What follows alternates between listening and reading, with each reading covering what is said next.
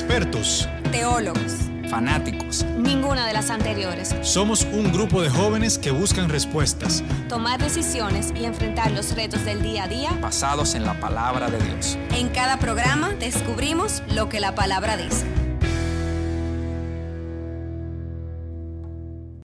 Bienvenidos a un nuevo episodio de La Palabra Dice. De este lado está Carla Nuño y conmigo están a mi mano derecha está Alejandra alias Kaki. Frente a mí está mi tocayo versión masculina, Carlos Cochón. Y a mi mano izquierda, el que, me, el que me está haciendo bullying el día de hoy, porque he faltado varias veces, pero estoy hoy aquí, Luis Toral. Bueno, eso es que hace falta porque tu público te aclama, entonces. Ah, sí, claro. entonces, cuéntanos, Carlos, ¿de qué vamos a hablar hoy? Bueno, nada, Dios les bendiga a todos. Quise hoy traer que leamos, saquemos un par de minutos para leer una porción muy bonita de la palabra que está en Hechos 10 y la vamos a leer bajo el, bajo el nombre de este episodio que es Caminar sin prejuicios. Vamos a ver qué sucedió históricamente con la iglesia de Cristo a partir de una decisión de obedecer al Señor eh, por encima de la creencia personal. Entonces, dice la palabra de Dios en Hechos 10 de la siguiente manera. Había en Cesarea un hombre llamado Cornelio, centurión de la compañía llamada La Italiana, piadoso y temeroso de Dios con toda su casa, y que hacía muchas limosnas al pueblo y oraba a Dios siempre. Este vio claramente en una visión como a la hora novena del día que un ángel de Dios entraba donde él estaba y le decía, Cornelio. Él, mirándole fijamente atemorizado, dijo, ¿qué es, Señor? Y él le dijo, tus oraciones y tus limosnas han subido para memoria delante de Dios. Envía pues ahora a Jope y haz venir a Simón, el que tiene por sobrenombre Pedro. Este posa en casa de cierto Simón curtidor, que tiene su casa junto al mar, él te dirá lo, que es necesario que hagas. Ido el ángel que hablaba con Cornelio, éste llamó a dos de sus criados y a un devoto soldado de los que le asistían, a los cuales envió a Jope después de haberle contado todo.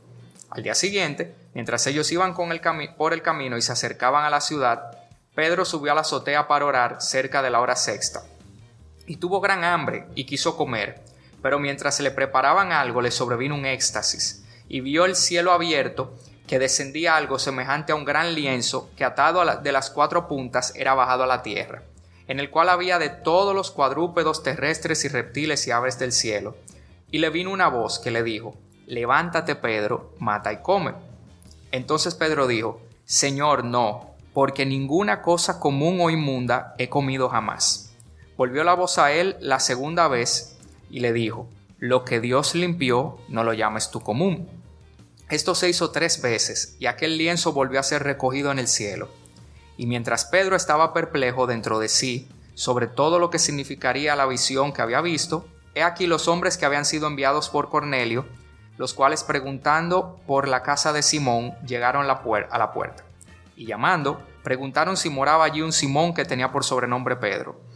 Y mientras Pedro pensaba en la visión, le dijo el Espíritu, He aquí, tres hombres te buscan. Levántate pues y desciende, y no dudes de ir con ellos, porque yo los he enviado. Entonces Pedro, descendiendo a donde estaban los hombres que fueron enviados por Cornelio, les dijo, He aquí, yo soy el que buscáis ¿Cuál es la causa por la que habéis venido? Ellos dijeron, Cornelio el centurión, varón justo y temeroso de Dios, y que tiene buen testimonio en toda la nación de los judíos, ha recibido instrucciones de un ángel para hacerte venir a su casa para oír tus palabras. Entonces, haciéndoles entrar, los hospedó, y al día siguiente, levantándose, se fue con ellos y le acompañaron algunos de los hermanos en Jope, de Jope. Al otro día entraron a Cesarea y Cornelio los estaba esperando, habiendo convocado a sus parientes y amigos más íntimos. Cuando Pedro entró, o sea, hablamos de que Cornelio tenía un grupo de personas al momento de llegar Pedro. Cuando Pedro entró, salió Cornelio a recibirle y postrándose a sus pies adoró. Mas Pedro le levantó diciendo, Levántate, pues yo mismo también soy hombre. Y hablando con él, entró y halló a muchos de los que se habían reunido, y les dijo, vosotros sabéis cuán abominable es para un varón judío juntarse o acercarse a un extranjero, pero a mí me ha mostrado Dios que a ningún hombre llame común o inmundo. Por lo cual, al ser llamado, vine sin replicar. Así que pregunto, ¿por qué causa me habéis hecho venir? Entonces Cornelio dijo, Hace cuatro días que a esta hora yo estaba en ayunas, y a la hora novena, mientras oraba en mi casa, vi que se puso delante de mí un varón con vestido resplandeciente, y dijo, Cornelio, tu oración, tu oración ha sido oída y tus limosnas han sido recordadas delante de Dios. Envía pues a Jope y haz venir a Simón, al que tiene por sobrenombre Pedro, el cual mora en casa de Simón el curtidor, junto al mar, y cuando llegue él te hablará. Así que luego envié por ti, y tú has hecho bien en venir. Ahora pues, todos nosotros estamos aquí en la presencia de Dios para oír lo que Dios te ha mandado. Entonces Pedro, abriendo la boca, dijo, en verdad comprendo que Dios no hace acepción de personas, sino que en toda nación se agrada del que le teme y hace justicia. Amén. Amén. Es una porción un poquito larga, pero definitivamente tiene un significado eh, poderoso en la historia de la iglesia, porque hablamos de la primera evidencia de un hombre gentil, o sea, de una persona que no era eh, judía de nacimiento, que recibía la salvación del Señor Jesús y no solo él, sino un grupo de personas. Entonces, ¿cuál es la conexión de esto con los prejuicios? Vemos como Pedro, siendo una persona, eh, por así decirlo, firme en la verdad, como hombre tuvo esa debilidad de dudar de lo que Dios quería que él hiciera. Y yo me imagino que esa duda, porque una cosa, o sea, me estoy poniendo, digamos, los zapatos de Pedro, una cosa es tú recibir en una experiencia sobrenatural un, una, imagen de, bueno, de, un, de una selva con animales y todo esto, y tú tener una experiencia con el Espíritu Santo en eso. Y otra cosa es tú caminar hacia el hogar de una persona que es tu enemigo, de una persona que, que, que, quizás todavía en ese momento no estaba fuerte, pero que tú sabes que podía perseguirte para matarte, de una persona que está relacionada con quienes mataron al maestro, y tú ir en fe para allá, hacer lo que Dios o a dar de lo que Dios te puso en ti. Entonces, ¿cuántas veces, y aquí les dejo la pregunta a ustedes, cuántas veces hemos sido bendecidos por caminar por encima del prejuicio o de qué bendiciones nos hemos perdido por llevarnos de lo que nosotros creemos que está bien o quizás de algo que viene de alguna experiencia negativa que hemos tenido. O sea, ¿qué, qué ustedes piensan de eso?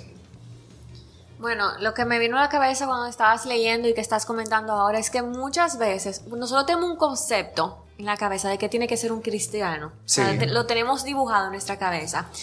Y muchas veces nos viene una palabra, una enseñanza de algo que sale de ese estereotipo. Nosotros como que no le hacemos caso o no le damos la importancia, pero al final nosotros tenemos que estar abiertos, o sea, porque Dios puede utilizar a cualquier persona para dejar un, mensaje. Sí. Entonces no podemos, eh, es como la famosa palabra, que eh, no puedes juzgar un libro por su, por su portada. Sí. Por eso es, eh, eso es lo que me vino a la cabeza, automáticamente estabas leyendo esa porción de, de la Biblia. Yo diría que así como en persona, en situaciones, o sea, tal vez a veces pasamos por alto situaciones que entendemos que no tienen ningún significado detrás y verdaderamente sí lo tienen, no abren la, no abren la puerta de una bendición, no cierran otra, o sea que no nada más se puede figurar eso en personas, sino también en, en situaciones. No, yo creo que si nos vamos, por ejemplo, o sea, esa fue la historia en aquel tiempo, de esa situación que estaba pasando Pedro, porque Pedro fue muy confrontado con esa situación, inclusive a, punto tal que, como dice Cochón, eh, el Señor tuvo que básicamente revelársele de una manera que si no era diciéndoselo así, él no lo iba a hacer, porque él estaba negado, pero obviamente Pedro fue obediente y lo hizo. Eso era, hablando de los gentiles y los judíos, ¿no es verdad? Entonces, en, si lo traducimos al día de hoy, ya como quien dice todo eh, cristiano, como que en general, tenemos nuestro, nuestra marca clara cada quien sabe quién es cristiano, o sea, no quién es cristiano, sino cuáles son los conceptos de un cristiano y demás. Pero igual siguen habiendo diferencias. Ahora estamos hablando de diferencias de, de, diferentes tipos de iglesias, pero no solamente de eso, podemos ver prejuicios también en la parte de si una persona es mayor y tal vez no tiene un pensamiento igual a lo que tienen los jóvenes y por eso yo no, lo que él dice eh, como, como cristiano no, no, es lo que yo pienso. O si una persona... Está desactualizado, eso no es lo que se funciona ahora, que se oye mucho de los jóvenes con los padres. Exacto, si una persona tal vez por eh, por estatus social no, no es el mismo estatus social tuyo, entonces por eso tal vez la palabra que viene a dar esa persona no es la palabra que, que, es para mí, cuando muchas veces el Señor ha confrontado, me ha confrontado a mí inclusive porque todos en algún momento eh, no, somos humanos y lo pensamos y de repente el Señor lo que, lo que te dice y, el Señor es como tan especial en callarnos la boca en ese sentido hmm. y entonces te trae una palabra que tú te quedas wow, de verdad esa palabra era para mí. Me habló. Exacto, también en el caso por ejemplo de de también de una cosa de estatus social, otra cosa de, formación también. Podemos decir que, bueno, esa persona tal vez no tiene la formación que yo tengo, yo tengo un concepto diferente, yo puedo argumentar de otra manera, yo tengo palabras, yo he leído, no sé qué. Y todas esas cosas, el Señor, yo creo que cada vez que nosotros nos llenamos de eso, nosotros como cristianos y que estamos, por ejemplo, hablando con el Señor de otras días, cuando nos llenamos de eso, el Señor tiene la manera también de, de bajarnos y de decirnos como que, mira, eh, el tema de hoy, o sea, está siendo prejuicioso con esa persona, te, está como que envaneciendo en tu propia opinión y entonces el Señor como que te, te, da un tacazo, por decirlo así. Sí, mira, eh, de, de, esta historia me quedan varias, varios detalles interesantes. Lo primero es que evidentemente es normal de nuestra, de nuestra carne, de nuestra naturaleza humana, el crearnos prejuicios, porque hablamos de el hombre al que Jesús dijo, el hombre del que Jesús dijo que sería la piedra sobre la que se construiría la iglesia. Quizás no era el más culto de los apóstoles, pero sí era una de las personas en las que él más confiaba. Y vemos a este hombre eh, con, ese, con esa misión, de, con ese llamado de sembrar iglesia, como el Espíritu le hablaba y le tuvo que hablar tres veces para convencerlo de que no había problema en comer o hacer lo que Dios quería que hicieran. O sea, Pedro, digamos, se, como buen Pedro, se, se quería resistir a obedecer la voluntad del Señor porque esos prejuicios estaban ahí. Pero fíjense, y tú, y, tú decías algo muy, muy, muy interesante sobre eso hace un momento, Carla. Fíjense cómo no debemos juzgar a la gente por cómo se ve. Porque este, este guerrero, o sea, Cornelio, este militar de rango mediano, rango alto, que tú dirías, yo imposible ir a esa casa, imposible que esa persona quiera algo de lo que yo tengo para decir y eso. Y fíjense que él decía que él llevaba cuatro días orando y ayunando y que él recibió del Espíritu de la misma manera que, que lo hubiera recibido Pedro y que lo hubiera recibido quizás cualquiera de nosotros al día, al día de hoy o nuestros líderes y eso. Que el Espíritu le dijo, tus oraciones y ofrendas han han, sido agradables al Señor. O sea, quien por afuera se veía totalmente opuesto a lo que nosotros entendemos que debe ser un cristiano, estaba muy en sintonía con el Espíritu Santo y estaba esperando esa bendición que traía esta persona al caminar por encima del prejuicio. Entonces, eso es algo, ¿cuántas veces probablemente nos ha pasado que, que un prejuicio ha limitado el alcance de algo que estamos haciendo, de una situación, o que un prejuicio ha hecho que nos perdamos la oportunidad de bendecir a una persona con tiempo de calidad, o con una ofrenda eh, material, o con un abrazo, o con una recomendación para un trabajo. O sea, definitivamente no es fácil, pero Dios nos invita con experiencias como esta, a, atrevernos a, mirar por encima del prejuicio, a darle la oportunidad a la gente por encima de lo que creemos que está bien o está mal. Y tú sabes, ahora que tú estabas leyendo esa parte o que resaltaste esa parte, también pasa mucho en la iglesia, cuando alguien es llamado hacer algo que no, decimos como que, ¿por qué lo llamaron a él y no me llamaron a mí? ¿Por qué lo llamaron a él a la, adoración y no, llamaron, no me llamaron a mí? Tú no sabes en ese caso si es una persona que ha estado en ayunas, una persona que tiene un nivel diferente a ti o que tiene un llamado diferente a ti. Entonces, vuelvo a decir, no podemos juzgar eh, el libro por su portada. Y algo muy curioso que me pasó la semana pasada es que a mí me paró una me. Eh, cometí una infracción, pero en ese momento yo no me había dado cuenta que lo había cometido y cuando ella me paró, eh, yo dije, está bien, ponme la multa, porque de verdad yo no me di cuenta, pero si tú entiendes que yo le dice, está bien. O sea, y yo dije, mira, de verdad yo estoy muy abrumada y necesito llegar al sitio, estaba como que tarde a una reunión. Si me la vas a poner, la please, porque me tengo que ir. Y ella me vio como que quizás tan abrumada, porque de verdad que estaba muy abrumada, me habían sucedido varias cosas, que ella me dio una palabra. me dice, vete tranquila, pero necesito que baje la revolución, me dio una palabra. Y mira, o sea, como uno tiene una percepción de la ME, que son como que... lo malo de la Exacto, lo malo. Y fue una, una persona, o sea, ella literalmente, esa persona me cambió ese día. O sea, yo, te, yo venía como con una avalancha de, de situaciones y ella me dio esa palabra, me dijo, vete tranquila, necesito que bajes las revoluciones, vete tranquila que todo va a estar bien. A veces pasa eso, que cuando son personas que tienen cierto poder, vamos a decirlo así, tú lo menos que estás esperando es que de verdad te dé una palabra de aliento, tú sabes, tú tienes esa... Y fíjate lo que tú, fíjate lo que tú acabas de decir de ese mini testimonio, te cambió el día. Me A cambió. Cornelio y a ese grupo de personas le cambió la vida. Sí. Ese, ese acto de amor que hizo, que hizo Pedro. O sea, ¿qué puede estar el Señor esperando hacer a través de nosotros si nosotros confiamos en su voz? Y si nosotros nos obedecemos su voluntad, porque mira, fue un amé, pero puede ser una persona que pide en la calle, pero puede ser el director de tu carrera en la universidad, pero puede ser ese jefe que, que es muy áspero contigo. Hasta una persona un que no te dé seguridad, porque a veces también mantenemos cierta distancia esa persona que entendemos que... No, y que el mismo pecado, o sea, nosotros, el prejuicio, tú dices lo de no juzgue, ¿cómo es? No juzgue. El libro por su portada. Pero tú estás usando la palabra, estamos hablando del prejuicio, pero tú estás hablando de juzgar. Cuando estamos tomando prejuicio, estamos juzgando a una persona, y qué irónico que eh, el que nos rescató, el que nos salvó, simplemente lo que hizo fue justificarnos a nosotros y nos perdonó a pesar de nosotros mismos. Entonces nosotros queremos ahora venir, porque estamos en una posición, digamos, por la gracia del Señor buena, porque, porque Él nos, salvó.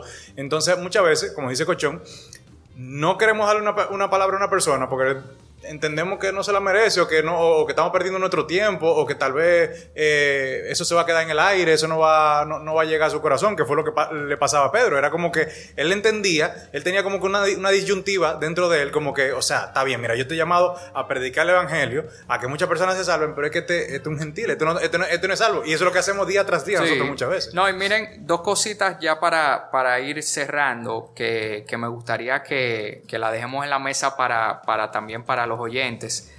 Primeramente, primeramente, sabemos que Dios, lo que Dios tiene a través de su Hijo Jesús es para todas las personas. O sea, Dios ofrece un perdón de gracia para todo tipo de personas y Él quiere bendecir con igualdad de oportunidades a todos los que se atrevan de corazón a decirle a su Hijo que, que sea su salvador, de, su salvador personal, digamos. Y si eso lo conectamos con el hecho de que en su palabra escrita lo que tenemos es un registro de personas pecadoras e imperfectas que fueron llamadas para hacer cosas grandes y que fueron perdonadas, tú dices, wow, la verdad que tú no sabes detrás de, de ese perdón o detrás de ese tiempo invertido, el evangelista, el adorador, el salmista, el, el empresario que dedique su negocio al Señor, que puede haber simplemente por tú hacer lo que el Señor te quiere, te inquieta en el espíritu hacer, sin importar lo que tú creas, porque por ejemplo, Pablo era asesino, David un hombre con- reconocido como el hombre con el corazón que más agradó al Señor, David fue infiel y asesinó también, Eh, Jacob fue un ladrón, o sea, ¿cuántas personas? Eh, Moisés era tartamudo y también en un momento desobedeció al Señor y tuvo sus consecuencias, porque tampoco la idea es pensar que Dios pasa por alto lo mal hecho, Dios te perdona,